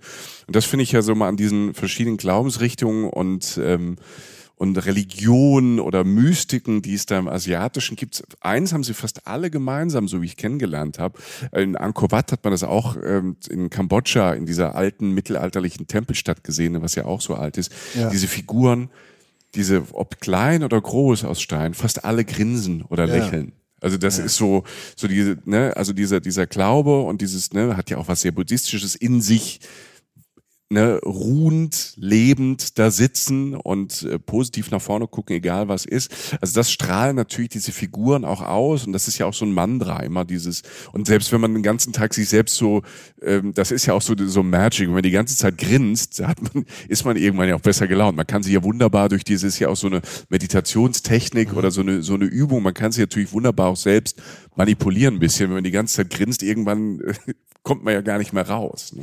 Ja, ist ja sogar erwiesen, glaube ich, dass wenn man Ja. diese Muskeln benutzt, die das Grinsen verursachen, dass, dass wenn man das eine gewisse Zeit lang am Tag tut, dass es einem zumindest ein bisschen besser geht. Ja. Es ist ein schöner Ort und es hat nicht einmal eine Sekunde was äh, unangenehm morbides oder so, sondern es ist auch wie, wie der Moos dann diese, diese Figuren oder auch andere Steine und den Stein, da diesen, diesen hellgrauen Stein bewächst, dieses tiefgrüne Moos, das aber auch immer so einen leichten hellen, frischen Schimmer hat, wie sich die Natur das so zurückholt. Das ist ein wunderschöner, ähm, die schönste Form der Verwitterung, würde ich mal sagen, die man sich so vorstellen kann. Und wenn dann auch noch die Menschen, die diesen Personen, die dort liegen oder zumindest ähm, deren Gedenkstätte dort ist, ähm, dann auch noch den Leuten so ein kleines Lätzchen häkeln oder eine Mütze, dann ist natürlich, äh, äh, dann ist es einfach hinreißend. Das ist wundervoll. Das ist ein sehr schöner Ort. Ich hab, werde diesen Gang nicht wirklich nicht vergessen, weil es ähm, wie ganz Koyasan äh, mit vielen spektakulären Tempeln und so das nochmal der, der ruhigste und, und schönste Ort ist. Und ich kann Koyasan wirklich nur empfehlen. Und, und wenn man dann an einem Punkt steht, also man, es ist ja auch alles wieder bergig, wohlgemerkt, und dann ins Tal schaut, wieder über Japan hinweg, über die Berge Japans, über diese grünen äh, äh, Berge. Und weil man jetzt im Bereich von Osaka und Tokio oder in der Nähe ist, so sieht man auch ab und zu mal durch diese Berge einfach so einen schönen ganzen durchzischen. So einfach so, mhm. du siehst so die schönsten Märchenberge der Welt und dann zischt da mit 400 km/h so ein Pfeil durch pünktlich. auf die Minute. Auf die Minute pünktlich. Auf die Minute ja. pünktlich. Aber du siehst sozusagen so unter dir oder unter den Bergen, so an dem Fuße der Berge, die, dieses, dieses moderne Japan in dir vorbeizischen. Es ist kein Widerspruch. Und du guckst halt über diese Berge rüber und siehst irgendwo in einem der Täler, ähm, siehst du so, so ein paar qualmende Schornsteine. Und jetzt wird's wirklich, niedlicher geht's kaum. Ähm, wir kommen zum nächsten Ort. Denn dieses Dorf oder diese Gegend mit ein paar Dörfern, ganz wenigen, wirklich eine Handvoll Dörfern, ähm, hat einen ganz, ganz speziellen Platz äh, im Herzen der Japanerinnen und Japaner und in meinem auch, seit ich da war. Diese Gegend heißt Shirakawa und es geht um die äh, Region, beziehungsweise auch die Dörfer werden oft so genannt Shirakawa-go und Gokayama. Von Tokio fährst du so ein, zwei Stunden in eine kleine Stadt namens Takayama zum Beispiel. Das wäre ein Weg, dorthin zu kommen, mit, wieder mit dem Zug und kannst von dort an mit dem Bus weiter. Du kannst auch von der ähm, Westküste Japans also ein bisschen weiter also ein bisschen weiter Richtung China, chinesisches Meer sozusagen, kannst du auch von der Seite mit Bussen irgendwie kommen. Aber ihr merkt schon, wenn es jetzt um Busse geht, ist es wirklich weit draußen in Japan, weil Bahn fast überall hinfahren. Und ähm, in diesem, in so einem dieser Täler, von dem ich gerade sprach, im zentralen Honshu liegen halt diese kleinen Dörfer. So. Und wie soll ich das erklären? Also du steigst in diesen Bus und fährst in so einem Reisebus, der auch guter Reisekomfort ist, wie immer in Japan, und fährst durch diese grünen Täler. In meinem Fall war es Herbst und es war herrlich. Diese grünen Täler waren selbst bunt, also äh, buntes Laub durch das Sonnenlicht, dann dieses strahlende bunte Laub, was man mit Japan verbindet. Ich bin, du glaube ich auch, obwohl mindestens ich, ich will ja gar nicht für andere sprechen, ist, ich bin, ich sage immer, fahrt zu den Kirschblüten hin. Es ist aber ein mhm. kleines Glücksspiel, weil die Kirschblüten sind, wie bei das bei der Natur so ist, immer mal da oder da, also zwei Wochen vor, vorher, zwei Wochen später, kann man nicht genau benennen. Der Herbst in Japan ist der Trumpf. Und der Herbst beginnt nicht im September. Also alle, alle Jahreszeiten in Japan sind toll. Das sage ich jetzt auch nicht als, als Floskel, aber also Oktober, November ist mega. So. Und ich war, ich war im Oktober da. Ja. Toll. Es ist relativ warm, es ist ein bisschen wärmer als hier noch. Und es ist oft sonnig, relativ trocken, weil der Regen eher im September ist. Oktober, November, mega. Fast bis zum Dezember rein, witzigerweise. Du fährst mit diesem Bus durch diese wunderschöne, bunte Laublandschaft, also ähm, Indian Summer auf Japanisch sozusagen. Und der bleibt irgendwann stehen, weil du das dem Busfahrer gesagt hattest, wo du raus willst, an so einer Kurve, ich weiß noch ganz genau, im absoluten Nichts, in so einem Tal. Und ich bin ausgestiegen, dachte so, jo, das war jetzt so der Moment, den man so als falsch ausgestiegen bezeichnet. Denn der Bus fuhr so um so eine Ecke, da war nichts. es, war, es war nichts zu sehen. Ich guckte doch diesen einen Abhang runter von der Straße und da war so eine alte Frau, so eine Frau, die, äh, wie ich dann auch sah, daneben noch ein Haus hatte, etwas weiter unten, die das Feld bewirtschaftet hat. Also wirklich auch wieder Zeitreise. Mit so einer Sichel arbeitete sie dann halt so ein paar Gräser. Aber ich dachte, Abgefahren, wo ja, bin ja, ich denn ja. jetzt gelandet? Mhm. Und da lag wirklich in Anführungszeichen der Hund begraben. Ähm, also sonst nichts, aber halt auch wieder pittoresk und schön. Aber man fragt sich, was soll das? Warum habe ich das jetzt jetzt gemacht? Erklärt sich relativ schnell, du gehst über die Straße, über so einen kleinen Hügel nochmal rüber, also nicht mal ein Hügel, nur so ein paar Meter, konntest nur nicht drüber sehen, als du da in dieser Kurve standest, bei der alten Frau sozusagen. Und dann taucht diese, wirklich, diese kleine Mini-Welt auf. Ich stehe in einem winzigen Dorf. Teilweise haben diese Dörfer, von denen ich spreche, unter zehn Häuser. Also ich, mhm. bei mir waren es 10, 15 oder so. Es war Ainokura, hieß das Dorf, mit A geschrieben, Ainokura. Teils uralte Bauernhäuser, dunkles Holz, verwittert mit Reddach, bizarrerweise.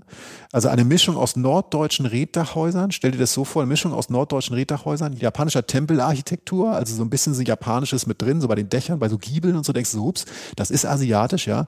Und, und es ist kein Witz, Schlumpfhausen. es ist so süß. Mhm. Es ist so, es sind die schönsten würdest du Comics zeichnen und Kindercomics zeichnen, würdest du vielleicht diese Häuser am verdammt guten Tag ausdenken. Aber die sind real und die gibt es seit Jahrhunderten, vielleicht sogar Jahrtausenden. Da, da lebt eine winzige Dorfgemeinschaft in diesen Dorfgemeinschaften, ähm, von denen ich spreche. Sind ja, wie gesagt, so ein paar in der Ecke, wie vor hunderten von Jahren. Tagsüber kommen so mal Touristen vorbei mit so einem Gruppenbus oder so und ganz verwegen, die wie ich, fahren da mit dem Linienbus hin, steigen aus und pennen da. Denn du kannst in manchen dieser Orte, und diese ganzen Dörfer sind wohlgemerkt UNESCO-Weltkulturerbe, also die sind einfach komplett erstmal unter Schutz gestellt worden, weil sowas gibt's nur einmal. Das gibt es in dieser Mischung sonst nicht. Und du kannst in diesen Häusern übernachten, wenn du dich vorher drum kümmerst.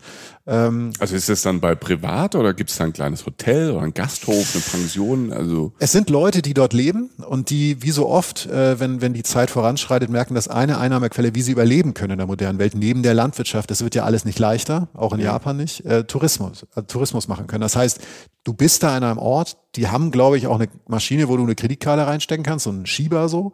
Ähm, und du kannst ja online das buchen, sonst hätte ich das ja nicht organisieren können in dem Sinne. Aber es ist extrem familiär. Das mhm. macht Mama, Papa, Sohn, Tochter, so. Ja. Manchmal noch die Oma noch hilft noch ein bisschen mit oder was. Oder haut halt mit der Sichel ein paar Kräuter da um im Garten oder so. Aber als Familienbetrieb. Und da kannst du dann pennen. So. Und es ist nicht ganz so dieses Pilgerlodging, aber es hat, es ist einfach so ein, ja, es ist einfach eine Nacht in, in einer anderen Welt. So. Du bist natürlich in diesen Zimmern, die auch wieder diese Schiebetüren haben und so und alles, alles äh, wunderbar beschaulich. Ähm, wir haben da übernachtet ich und meine Freundin waren das jetzt in einem anderen Zimmer, es waren zwei Zimmer, waren zwei ältere Frauen, tatsächlich japanische Frauen, die auch nochmal ihre Heimat bereisen wollten, mhm. wie wir dann abends beim Essen feststellten, dass, dazu komme ich gleich noch. Aber wenn du dann erstmal da ankommst, und da geht so langsam die Sonne unter, dann gehst du da spazieren, wirklich durch eine Märchenwelt. Also man kann das nicht anders bezeichnen. Du gehst über Wege, so knatschende, ähm, einfach so so ganz normale äh, Waldpfade sozusagen, so die, die kleinen Kieselsteine knatschen so unter deinen Füßen. Es ist so blaue Nacht, also es ist so der Mond scheint und es ist alles so, so ein bisschen bläulich so in der mhm. Luft, die Dunkelheit. Durch diese alten, seltsamen Häuser schlängelst du dich so durch. Da kommt Dampf raus, wirklich wie im, du denkst, es kann nicht sein, als hätte einer so ein Watteding auf dem Schornstein drauf gemacht. Warmes Licht aus den Fenstern, du siehst manchmal, wie die Leute da drin dann essen oder leben oder so, aber vor allen Dingen siehst du halt diese Mischung aus diesem warmen gelben Licht und diesem dunklen Blau. Wie gesagt, noch der Schornsteinqualm und so. Also ja, ja pittoresk ohne Ende. Es ist wunderschön in diesem stillen Tal. Es ist unglaublich ruhig. Und deshalb bringe ich es auch ein, weil es ist in dem Sinne kein religiöser Ort. Aber es hatte was Spirituelles, weil ich noch selten so einen Frieden gespürt habe wie in dieser kleinen, beschaulichen Welt. Wie lange warst du dann da? Zwei Nächte. Zwei Nächte. Weil irgendwann natürlich auch für Menschen wie uns Zeit limitiert ist. Ich könnte da leben, sagen wir mal so. Ähm, da war auch so ein kleiner Hund, der hieß Eddie, mit dem habe ich, hab ich mich angefreundet, mit dem Eddie. ich dann ein bisschen rum. Eddie war ein cooler Junge, so ein bisschen dicker so, als er sein soll, aber er hat es gut gelassen. ne? Hat von vielen Touris was abgeschnort. Eddie, Alter. Nee, und wir sind ja um die Häuser gezogen sozusagen. Ähm, aber das ist, reicht schon wirklich, um Eindruck zu kriegen, weil da ja auch nichts passiert. Das heißt, mhm. so ein Tag in der Mitte, so ist auch recht lang. Du kannst da wandern und so. Ähm, aber das ist schon ein guter Eindruck, den man dann gewinnen kann. Ähm, Passiert es dir manchmal was, also was für mich manchmal tatsächlich auch auf Reisen, obwohl ich das ja dann toll finde, wenn man an so einem Ort kommt. Aber man ist in diesem, weißt du, man ist in dieser Reise drin, man hat, man hat Bock, Sachen zu sehen, man ist unterwegs, man saugt so auf. Und dann kommt man an so einem Ort, der einem, das meine ich nicht negativ, wirklich so die Handbremse hochzieht, mhm. weißt du, und man auf einmal, wupp, weil du gesagt, eben ja gesagt hast, der Tag ist lang, weil da passiert ja nichts. Und ich brauche manchmal so ein, mal so einen Tag oder auch ein paar Stunden, um da reinzukommen in diesen Flow, ja. den ich eigentlich mag, den ich ja gerade gerade in, in, in Asien, ähm, in, in Japan, aber auch als ich das erste Mal in Thailand war, ich kann mich dann erinnern, wenn man auf so einer Insel ist, wo halt außer diesem Strand und den Palmen mhm. und vielleicht ein Bananenpfannkuchen ähm, ja nix ist, dass man in diesen Flow, in diese Langsamkeit man braucht ein bisschen, also ich brauche ein bisschen Zeit da reinzukommen. Wenn ich dann da drin bin, ist es super. Ja, das ist definitiv so. Weil es, es ist sozusagen, ich finde mal auch die Reise in der Reise. Weil wenn mhm. du aus dieser kleinen Welt nach zwei Tagen wieder rauskommst, dann du warst so weit weg. Und das mhm. ist ja für mich so, so nenne ich das in meinem positivsten Sinne, dass du an einem Ort bist, aber wenn du dann so einen Schritt gehst und dann diese Handbremse ziehst, weil das ist es tatsächlich, das ist eine Handbremse, eine wunderschöne, weil es ja. ja unglaublich, weil du in Schlumpfhausen bist, aber es man muss sich dran gewöhnen und man nimmt witzigerweise so einen Ort auch am zweiten Tag anders wahr als am ersten.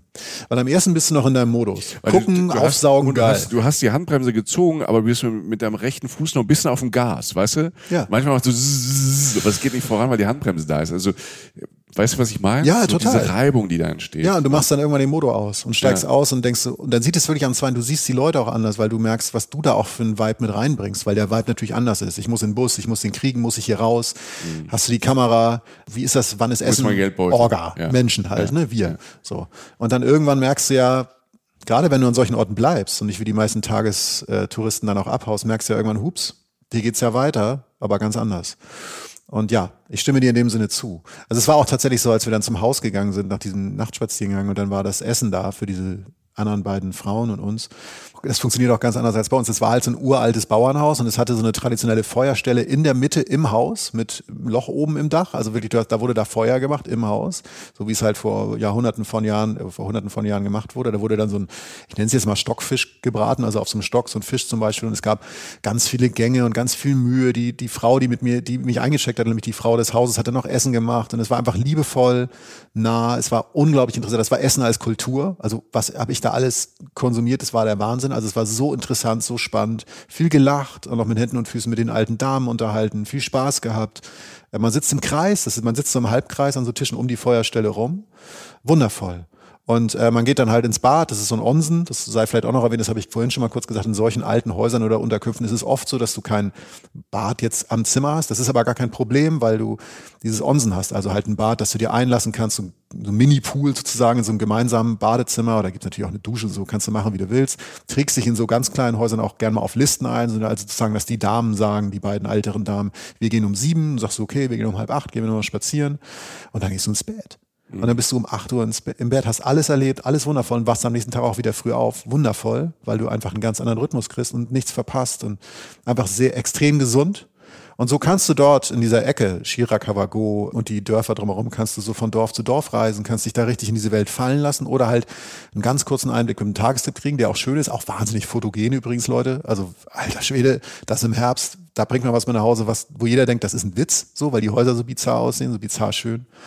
Ähm, oder du bist ein paar Tage da und kriegst einfach mal, kriegst einfach mal einen Eindruck. Und, Michael, wenn du wieder wanderst, also Ja, wenn man wandert ja, an diesem. Tag, den man dann so hat. Und auf einen der Hügel klettert, auf diese äh, mit Laub, mit farbigen Laub bewachsenen Hügel. Oh, heißt das, wir sehen was Neues? Ja, Heißt das, wir könnte gehen zum passieren. nächsten Ort? Du kraxelst. So langsam habe ich das System verstanden. Wieder Kraxelhuber da oben. ähm, oh, der Kraxelhuber ist wieder da. ja, Sorry. Anyway. Sauwürfel. So, apropos spirituelles Reisen. Leute, wenn ihr jetzt denkt, ihr habt euch verwählt, nein, das, äh, der Kraxelhuber ist während einer unserer Südtirol-Folgen entstanden. Hört gerne mal nach. Da sind ganz seltsame Sachen passiert. Aber zurück zum spirituellen Reisen. Du stehst auf einem dieser Berge da, in der Gegend von Shirakawago und guckst ganz nach Norden, über Japan rüber, über ganz Honshu rüber, ähm, über die lange größte Insel Honshu in den Norden. Du guckst auf die Insel Hokkaido. Das ist eine der größten der japanischen Inseln, liegt ganz im Norden, heißt Hokkaido und ist auf der Höhe von Russland, wohlgemerkt. Also die, eine der Städte ist Sapporo dort, um die es jetzt geht, von der aus ich jetzt diesen Ort hier entdecke, um den es gleich geht, spiritueller Ort. Die liegt auf der Höhe von Vladivostok in Russland. Das ist wirklich im Norden. Ich glaube, in Sapporo waren ja auch mal Olympische Winterspiele. Ja, In den 70ern, 80ern oder Ja. so, glaube ich. Ne? Also so weit im Norden ist es, dass man da alles an Skisport machen kann. ich glaube auch bei der letzten Olympi Sommerolympiade hat der Marathon oder irgendwie die langen, die G-Wettbewerbe, die ganz lang haben auch in Sapporo dann stattgefunden wegen der Hitze, die in Japan ja herrscht im Sommer. Und dann haben sie, sind sie ausgewichen auf den Norden. Okay, Also, ja. Du siehst die Stadt Sapporo und du siehst über die Berge hinweg noch ein, etwas außerhalb der Stadt Sapporo, so eine Stunde, so mit öffentlichen Verkehrsmitteln, die ich natürlich genutzt habe, ein Areal, das wieder einmal auch, auch ein Areal wie Shirakawago, nur ganz anders, deshalb setze ich es jetzt hier hin, eines der abgefahrensten Sachen ist, die ich persönlich je begangen habe, sozusagen. Du siehst riesige, bizarre Betonbüsten, ganz viele so nebeneinander auf so, einer, auf so einem Hügel stehen aus der Ferne und du siehst einen violett strahlenden Hügel, aus dem sich etwas erhebt. So abstrakt lasse ich es jetzt erstmal. Das ist schon sehr abstrakt, ja. Ja? Also es ist wirklich komisch. Das sieht, das aus, aus wie eine Mischung aus der Osterinsel und japanische Lavendelfelder. Äh, französische, Entschuldigung. Mhm. ja. Mhm. Ne? Also so, du fragst dich, was soll das? So. Ähm, ich erkläre es jetzt. Wir sind jetzt auf Hokkaido, auch wieder mit der Bahn gut zu erreichen, über Sapporo die Stadt, etwas außerhalb der Stadt Sapporo, auf dem Makomanai Takino Cemetery. Will sagen Friedhof. Makomanai Takino Cemetery. Habe ich durch Zufall gefunden, als ich in Sapporo war. Beziehungsweise wir, wir waren zu zweit unterwegs. Eine ganz andere Art der spirituellen Städte hat mich komplett gekriegt. Also hat mein Herz wirklich umklammert bis heute. Es ist moderner, es ist verrückter, aber auch zeitlos. Und ähm, ich sag mal so, kennst du den Architekten Ando? Ja, Ja. ja, sag mal was. Ja, auch, glaube ich, in Tokio und auch in Städten halt viel gebaut. Ja. Ne? Japaner, weltberühmt. Und Mhm. in Japan wird man, man kann ganze, wenn man jetzt ein Architekturnerd ist, kann man seine ganze Japanreise danach ausrichten. Weil der Wo hat, er gebaut hat. genau, der hat Hotels gebaut, christliche Kirchen tatsächlich auch ein paar. Der hat um die Welt rum auch gebaut, aber auch viel in Japan, Häuser. Ist aber so betonlastig, ne? Genau, ist sehr viel. Ah, jetzt, okay, jetzt verstehe ich. wie, wie heißt das? Äh, irgend so eine Form von Beton. Ähm, bestimmter Beton habe ich. Sichtbeton. Sichtbeton, danke, genau. Wow. Geometrische Form, viel grau, aber schlicht, eben nicht, eben nicht unangenehm, sondern schön. Also irgendwie strahlt das eine Ruhe aus, dieser Beton, dieses Grau. Minimalistischer Stil, geometrische Form, bisschen Brutalismus auch irgendwie mit drin, arbeitet viel mit Licht, also auch wieder wie das Licht in seine Gebäude reinfällt. Total schön. Befasst euch mal mit Ando, ganz interessante Form, japanischer Architekt, mega, weltbekannt. So. Mischung aus wieder aus Tradition und Moderne, so sein Stil. So. Ich steige aus diesem Bus aus, mit dem ich aus Sapporo komme, und stehe erstmal vor einem riesigen Eingangstor zu diesem Friedhof. Wir befinden, wir befinden uns gleich wieder auf einem Friedhof.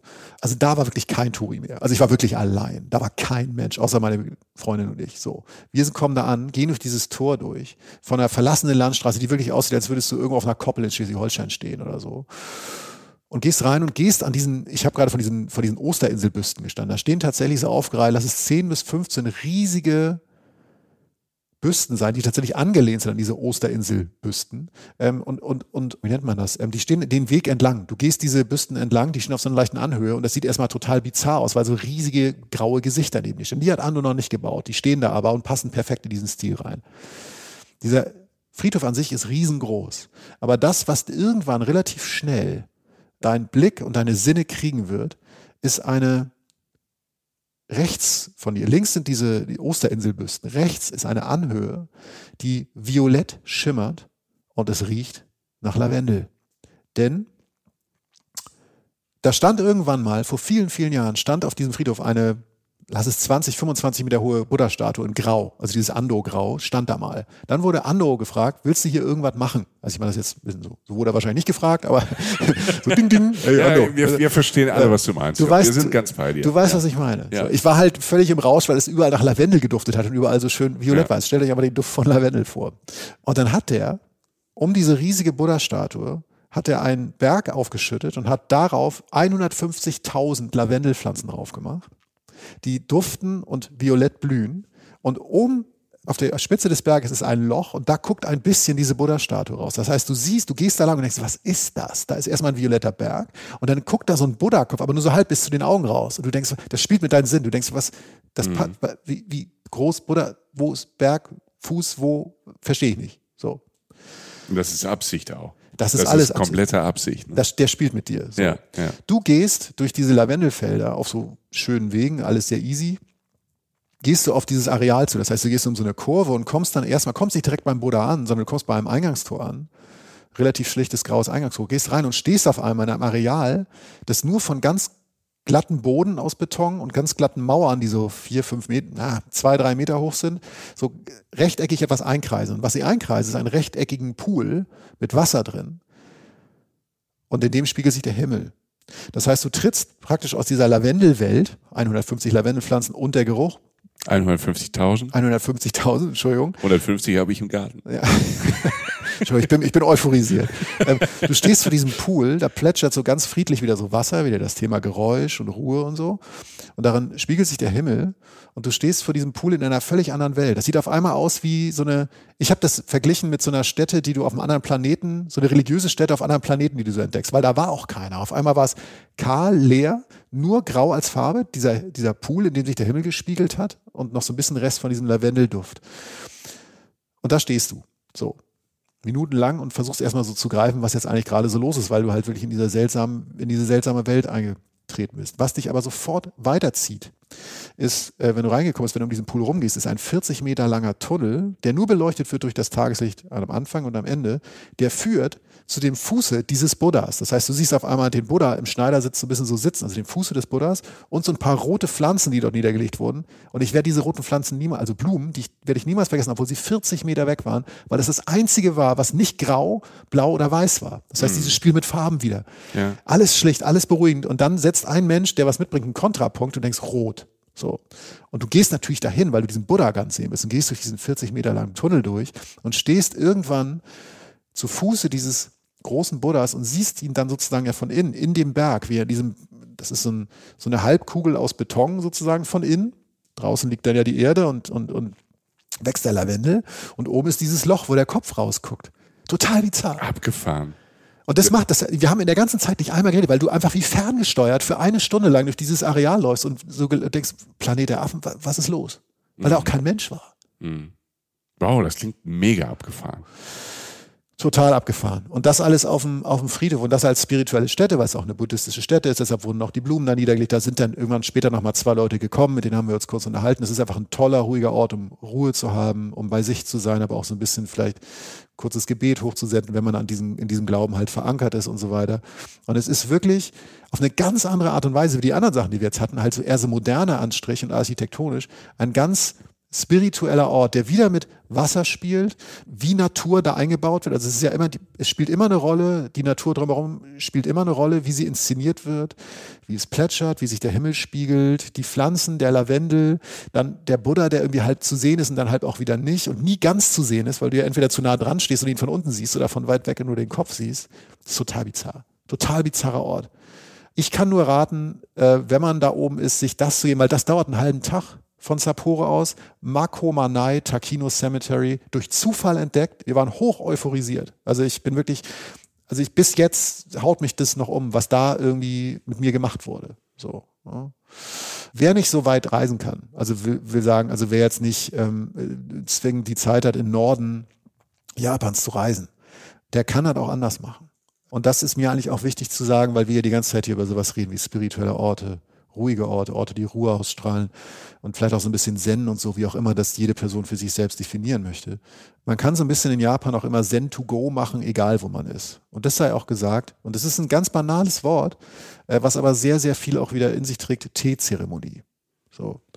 Nehmen wir mal an, du bist jetzt in Kyoto. Also wir sagen, du stehst von mir aus bei den Osterinselstatuen und guckst ganz weit Richtung Süden, wieder Richtung Kyoto, mhm. um bei unserer Reiseform zu bleiben und siehst halt das, das alte Kyoto. Kyoto ist eine Stadt, die diese Mischung aus Moderne und Tradition wirklich noch krasser selbstverständlich lebt als jede andere Stadt in Japan.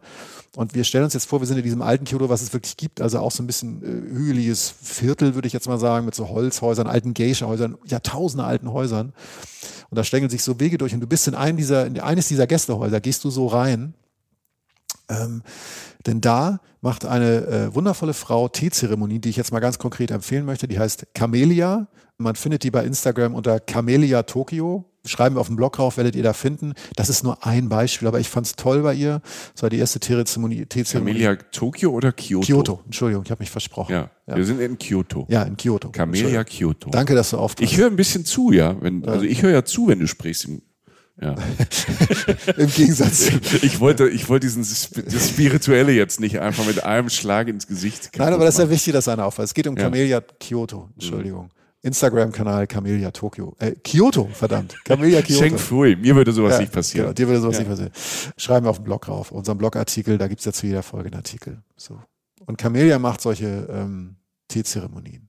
Und wenn man jetzt so denkt, Teezeremonie, yo, Alter, ähm, muss ich wohl auch mitnehmen. Setzt man sich eine halbe Stunde rein, schön kann das irgendwie in schwarzen rein und gut klingt ist. so nach Turi. Ja. Ehrlich gesagt klingt Teezeremonie erstmal nach Turi. Ja, und Camellia macht natürlich das auch für Touristen. Mhm. Ähm, aber sie macht das in sehr kleinen Gruppen, aber auch völlig von ihr ab.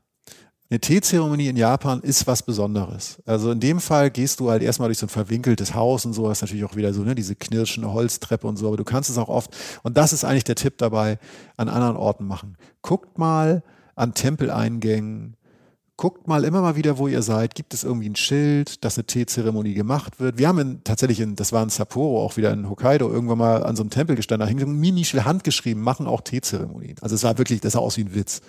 So, als wenn du so einen Zettel abreißen musst, einen Supermarkt. Da haben wir halt gefragt, ja, ja. Und dann, dann kam die Person, die das mit uns gemacht hat, und du setzt dich eine halbe Stunde lang mit dieser Person in einen Raum, in diesem, weiß ich, Eingangsbereich dieses Tempels und machst halt eine Teezeremonie.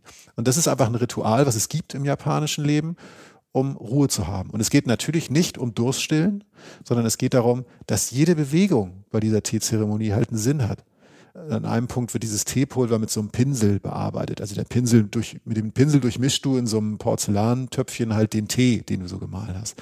Und selbst das Geräusch dieses Pinsels, das du dann hörst, ganz leise, weil es immer ruhig ist bei einer Teezeremonie oder im besten Fall sein sollte, ist es zumindest immer, wenn ich es gemacht habe. Selbst das spielt eine Rolle, sich darauf zu konzentrieren.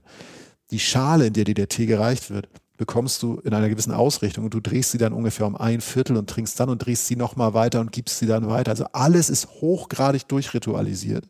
Das hat, wenn man ein Mensch ist, der irgendwie hyperaktiv ist, nervtötende Eigenschaften, das sage ich ganz ehrlich. Geht aber, wenn man sich wie immer in Japan, und da sind wir beim, beim Tee vom Anfang, wenn man sich darauf einlässt, entdeckt man Facetten. Erstmal an der Sache an sich, wie wichtig sie den Leuten dort ist, aber auch an sich selbst, weil man natürlich sich in diesen Geräuschen und diesen halben Stunde der Ruhe völlig verlieren kann. Man kommt zur Ruhe, will sagen Zen to go, so ein bisschen. Ich kann das nur empfehlen. Ich kann das nur empfehlen, dass wenn die Chance da ist, egal wo, wo man in Japan ist, auf jeden Fall das zu machen und sich darauf einzulassen. Nicht jetzt nur mit einer äh, Kamera auf dem Handy da stehen und sich filmen und fragen, ist noch fünf Minuten, weil ich muss gleich noch ein Eis essen. Einfach mal aufmachen, genauso wie du sagtest, Handbremse, vielleicht Mini-Handbremse ziehen und einfach mal laufen lassen.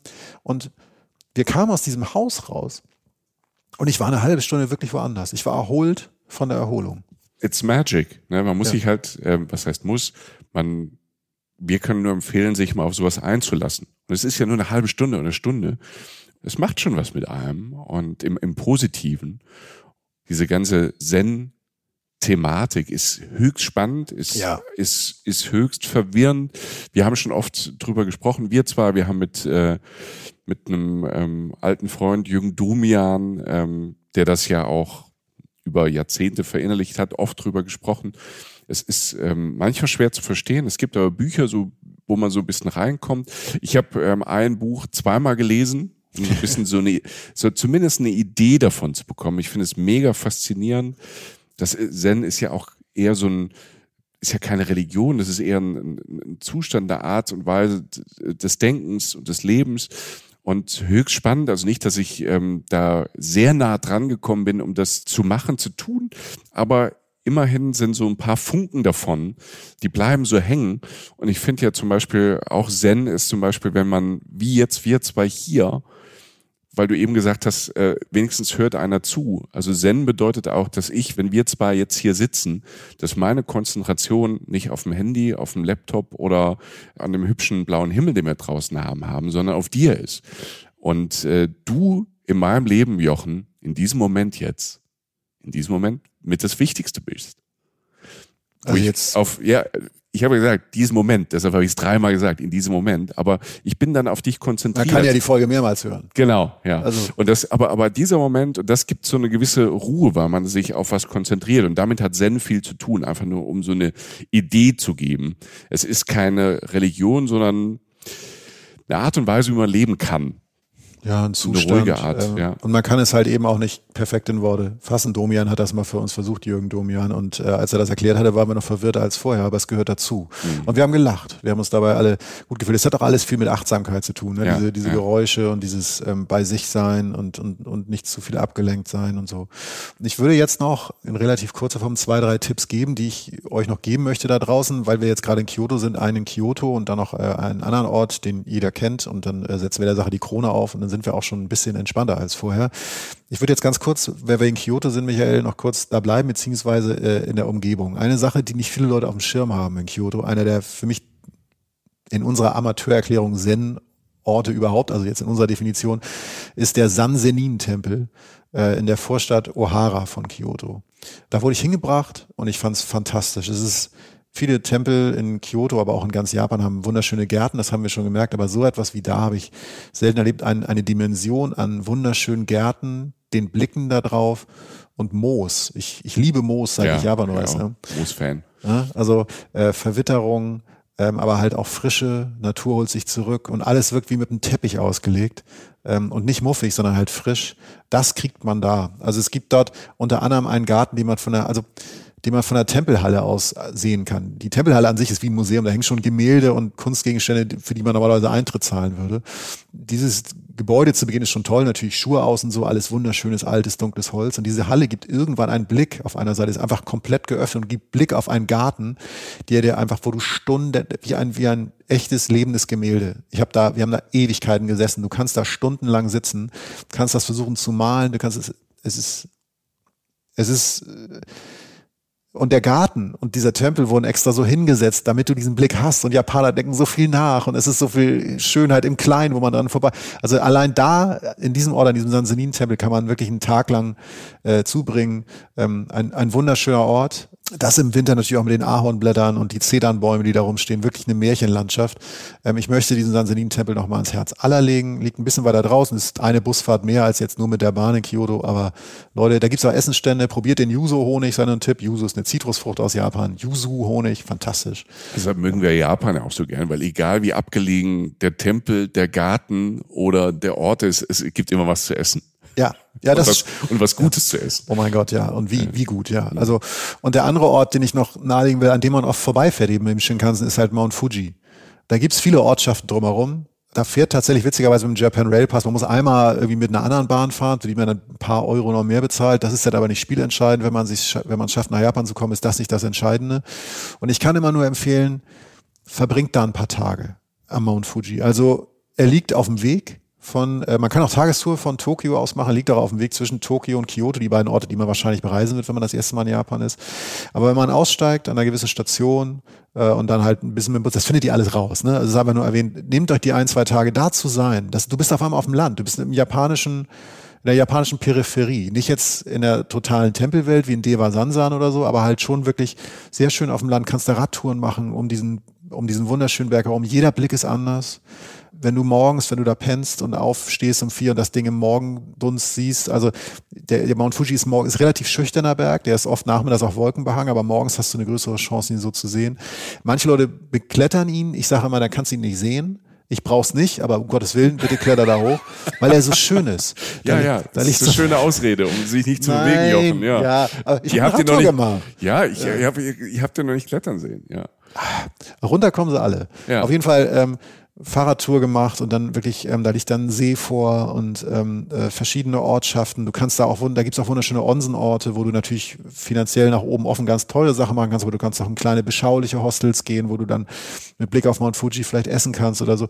Informiert euch und überlegt euch, ob ihr euch die zwei Tage geben wollt, weil selbst wenn ihr diese beiden Städte, die man nicht umgehen kann, Tokio und Kyoto, im guten Sinne, weil es fantastische sind, zwei mhm. fantastische, völlig unterschiedliche Städte sind, wenn man ein bisschen Land will zwischendurch, dann ist Mount Fuji ein guter Stopp. Und die Geschichte von Mount Fuji und was sich um ihn rankt, allein was Hokusai, dieser Künstler, mit ihm gemacht hat, also wie oft er die gemalt hat, er hat ja so und so viel Perspektiven auf Mount Fuji ähm, gemalt. Allein das, darüber kann man sich, damit kann man sich Wochen beschäftigen. Der Mount Fuji ist ganz wichtig für Japaner und Japanerinnen. Für mich auch. Ich habe ihn einmal sogar aus dem Flugzeug ge gesehen, als ich weggeflogen bin. Irgendwie verankert er sich in, in unserem Herzen. Deshalb sei das nochmal gesagt, dass das eigentlich nur ein geografisch gesagt ein, äh, oder geologisch gesagt ein Berg ist, aber es ist viel mehr. Es ist ein mhm. spiritueller Ort auch.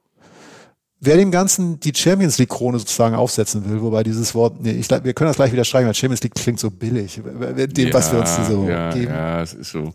Ja, ja nee. Was, Einfach die Krone. Die Krone. Die, die Krone. Die Krone aussetzen will.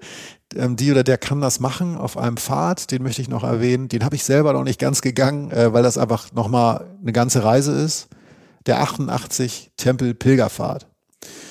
Dreht sich offensichtlich um 88 Tempel. Äh, den gibt's ähm, über 1000 Jahre schon. Der wurde dort begründet von einem äh, buddhistischen Mönch.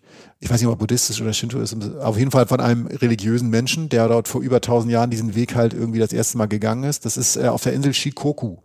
Shikoku ist eigentlich bei Honshu. Also wenn du, Honshu ist diese Hauptinsel nochmal, um es zu erklären. Also Osaka und Kyoto liegen relativ nah an Shikoku dran. Also das ist zu machen. Es ist von den Entfernungen jetzt nicht so weit weg wie Hokkaido oder so. Hokkaido ist ja die Insel im Norden. Und bis zu 500.000 Pilger pro Jahr gehen diesen Weg, der rund 1200 Kilometer ist. Und der geht einmal um diese Insel Shikoku rum.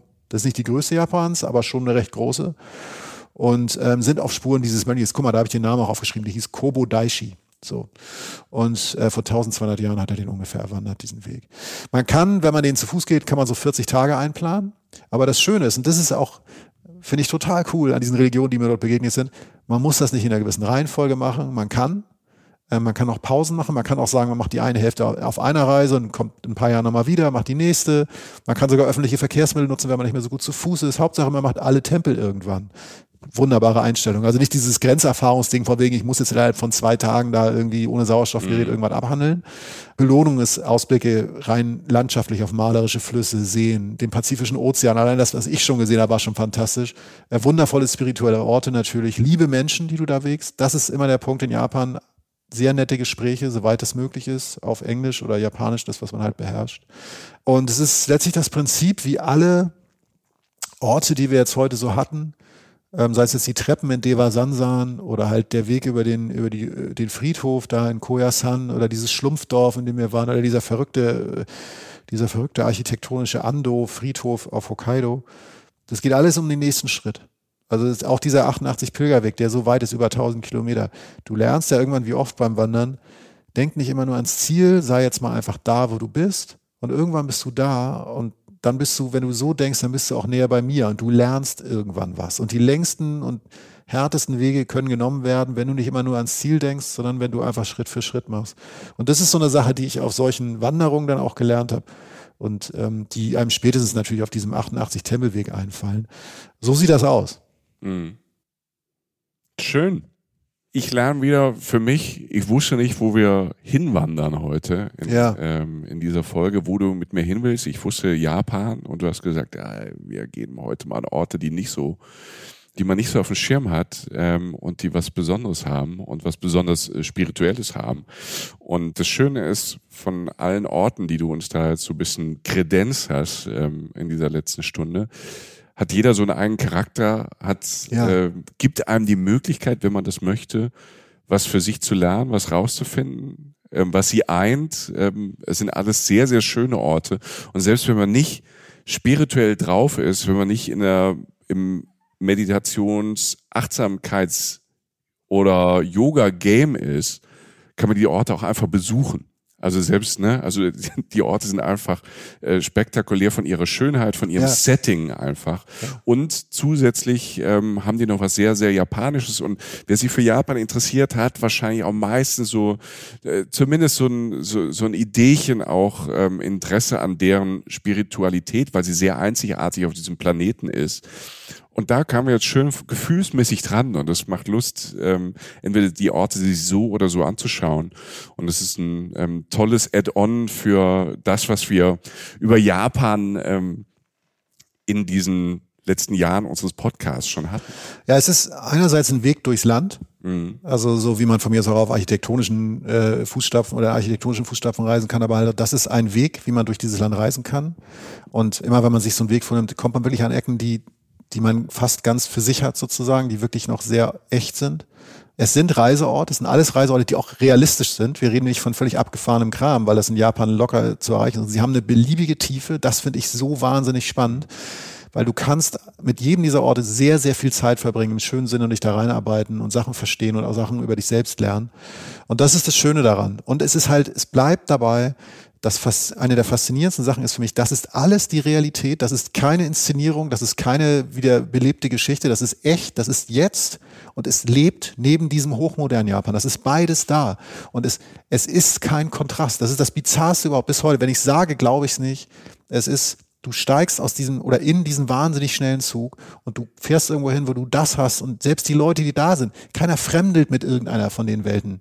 Die leben mhm. selbstverständlich miteinander. Das ist unglaublich faszinierend. Man muss sich ja nicht ja. entscheiden für eine von den beiden Welten. Man kann beide Welten leben und ähm, erleben und das auch als Reisender oder Reisende. Jochen, vielen Dank. Ich habe auch Geständnis. Du, du, hast ein Geständnis? Ich habe nicht nur Baumrinde gegessen. Michael, ich, äh, ich wollte das, ganz ehrlich. Ich, ich, ich bin jetzt davon ausgegangen, dass du dir jeden Tag so ein Stückchen Birke unter die Zunge gelebt hast und nur von Birke, Luft und Liebe und ein bisschen Heiliger Geist oder was auch immer gelebt hast. War es nicht so? Nein, es war, es war natürlich, man nimmt das so mit und es macht auch was an. Das ist toll, aber es gibt, Leute, selbst wenn ihr Angst habt vor Baumrinde, es gibt an fast jedem Fuße dieser Tempelberge, habe ich mir sagen lassen, oder dieser Dörfer, gibt es wundervolle Restaurants, mhm. wo du Udon essen Also ich habe ein hervorragendes Pilz-Udon irgendwie gegessen und ein Matcha-Parfait. Ich poste auch, also erstmal posten wir natürlich viele Bilder und Videos von diesen wunderschönen Städten auf unseren Social-Media-Kanälen und auf unserem Blog, aber auch ein paar äh, Essensfotos, auch von der Baumrinde versprochen. Aber ähm, man kann, also ich wollte es einfach nur sagen, ihr müsst ja. jetzt nicht denken, dass ich als Asket achteinhalb Monate im weißen Anzug irgendwie durch Japan gesprungen bin. Nein, ich habe mich manchmal gehen lassen und habe einfach die Kulinarik dort ähm, genossen. Ja, das mal zur Erklärung für alle von euch, die zum ersten Mal dabei sind. Unsere Stammhörer und Stammhörerinnen ähm, hätten nicht geglaubt, dass du ohne, ohne groß aufzutischen oder da was mitzunehmen durch Japan gereist bist. Übrigens, wenn ihr ganz neu seid, herzlich willkommen. Ja. Also ganz, äh, so ganz freundlich. Herzlich willkommen in der Reisen Reisenwelt.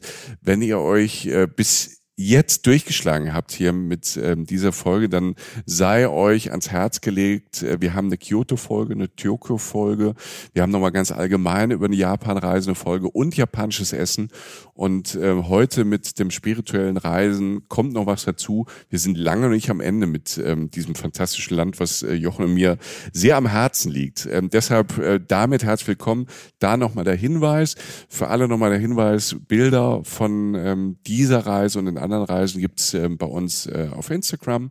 Wir haben auch noch einen Zweitkanal, Essen, Essen, Reisen, Reisen, wo wir ähm, noch ein bisschen mehr den Schwerpunkt aufs Essen legen, auf Hashtag vierte Mahlzeit. Ähm, die spielen sich so die Bälle zu, die zwei Kanäle. Folgt uns da gerne, schreibt uns da, ähm, tauscht euch aus ähm, und bewertet uns gerne äh, bei Apple oder bei Spotify mit Sternen. Das hilft uns immer sehr. Auch wenn ihr ein paar, wenn, wenn ihr, wenn ihr das nett findet, was wir hier machen und gut findet, schreibt ein paar Zeilen dazu. Wir sind ja so ein spezieller Reisepodcast, der ähm, jetzt äh, nicht äh, davon lebt, dass er jetzt die ganze Zeit Hoteltipps gibt oder günstige Reisen, sondern wir versuchen mehr Inspiration zu machen und uns hilft, wenn ihr äh, inspiriert seid und das mit der Welt teilt.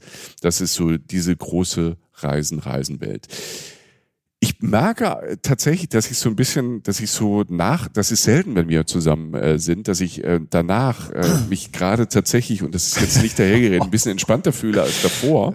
Manchmal ist es ja harte Arbeit, aber ähm, im Moment fühle ich mich ganz gut und habe sofort wieder Bock auf Japan, was immer bei mir so in, keine Ahnung, so Wellen kommt. Dann ähm, verliert sich das wieder wie mit anderen Reisezielen. Dann ähm, kommt dir irgendwas, so ein Stichpunkt oder eine Erinnerung und äh, da hast du mich heute ganz schön, ganz schön getriggert, dass ich wieder Lust habe auf Japan. Da kann man jetzt nicht sagen, morgen fahre ich doch mal hin, aber es gibt fantastische Bücher, es gibt ähm, Filme und es gibt diesen Podcast, wo man sich immer noch mal reinhören kann ins japanische Leben. Wir haben, ich zähle gerade durch, wir haben, ihr könnt mit uns mindestens fünf Stunden nach Japan reisen oder ja. sechs. Und ich war jetzt tatsächlich auch kurz weg. Ich war jetzt für etwas mehr als eine Stunde war ich woanders. Ist das nicht schön? Mhm. Ihr Lieben, vielen Dank fürs äh, Interesse, fürs Zuhören, für euer Feedback. Wir sind sehr dankbar und glücklich, hoffen, euch geht es gut und äh, wünschen euch nur das Beste. Vielen Dank, Jochen, für diese kleine Reise heute. Äh, gerne, es war äh, purer Eigennutz. Also, so gut. ist er. Wenn es euch, äh, wenn's euch gefällt, gebt gern, äh, bewertet uns gern oder so, gebt uns gern Sterne und so. Äh, wir buhlen da nicht um viel, aber wenn, wenn ihr Lust habt und denkt, ihr wollt das jemandem mal sagen, gebt gerne Sterne, es hilft uns immer so. Erzählt es euren Freunden und Freundinnen. Ja. Und zur Mundpropaganda, Jochen. Sozusagen. Das ist das große neue, das große Ding. Das okay. wir zwar nicht erfunden haben, aber Ganz früh. Okay, pass auf, ich packe jetzt die Baumrinne aus, wir gönnen uns jetzt noch was. Und wir, wir lutschen noch ein bisschen Birke. Genau. Macht's äh, gut. Alles Gute euch, passt auf euch auf und immer schön zen bleiben. Reisen, Reisen. Der Podcast mit Jochen Schliemann und Michael Dietz.